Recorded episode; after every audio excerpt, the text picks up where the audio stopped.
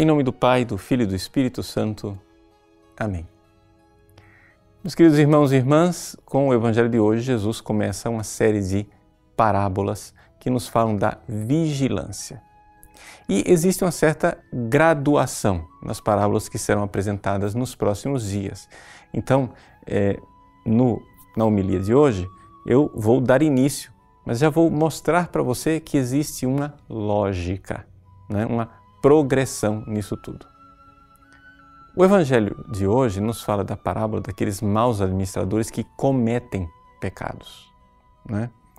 O Evangelho de amanhã irá nos falar das virgens, que em si não cometem pecados positivamente, mas se omitem. Né? Ou seja, é o pecado de omissão. E depois, finalmente, nós iremos ver a parábola dos talentos, onde ali o problema é a preguiça de ser generoso, ou seja, de fazer coisas a mais. Então, dá para notar que existe aqui uma progressão do totalmente negativo, o pecado, do zero, o ponto morto, daquilo que é a omissão das virgens, e daquilo que é objetivamente o fazer algo bom para progredir na caridade, que é a multiplicação dos talentos.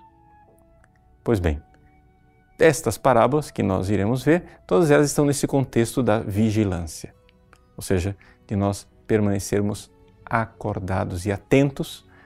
Por quê? Porque existe uma urgência do reino dos céus.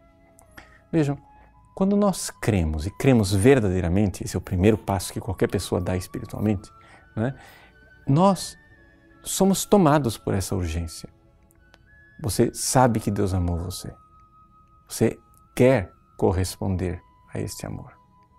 Então, a primeira dificuldade que as pessoas têm é a falta de fé no amor de Deus. Ou seja, no fundo, no fundo, tudo bem, as pessoas é, querem ir para o céu, querem ser salvas, mas acham essa história de seguir os mandamentos, de deixar o pecado, não é? Algo muito pesado, muito negativo. Ah, Deus é um desmancha prazeres, por que, é que tudo que eu gosto é proibido?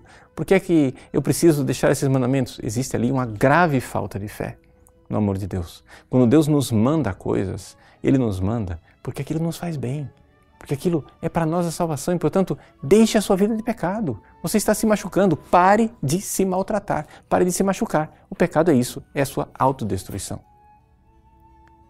Você diz assim, mas eu não vejo isso, eu não sinto isto. Tudo bem, você não sente, mas acontece o seguinte: você precisa ter fé. Fé que Deus é sábio, que Deus é bom, e se Ele está pedindo isso, é porque é o melhor para você. Então, vamos deixar a nossa vida de pecado.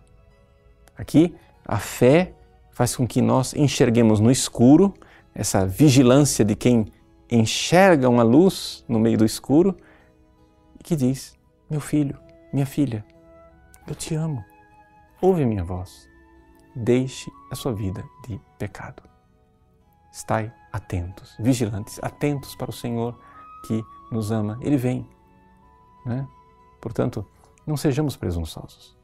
Algumas pessoas são tão presunçosas que vivem uma vida, uma sequência de pecados, dizendo: Não, mas eu, depois eu me confesso, depois eu me arrependo, depois eu vou ter tempo. Mas quem foi que disse que você vai ter esse tempo? Quem foi que disse que você vai poder se converter. Pois bem, aqui é, o, patrão ele chega no meio da noite, quando os maus empregados que estavam se entregando a bebedeiras, estavam se entregando a orgias, a, a violência de espancar os outros, são surpreendidos. Surpreendidos porque não estavam preparados. Então, a primeira vigilância que Deus pede de nós é esta: é a vigilância de deixarmos o pecado. Ou seja, pare de pecar. É aquilo que nós poderíamos dizer, né? Realmente, hoje eu não vou mais pecar. Hoje eu não quero mais. Para. Deixa de ofender a Deus. Pelo menos aqui nós já começamos a entrar naquilo que é o castelo interior. Se você está em estado de graça, você então pelo menos, ainda não é santo, mas pelo menos já está no caminho da salvação. Deus abençoe você. Em nome do Pai, do Filho e do Espírito Santo. Amém.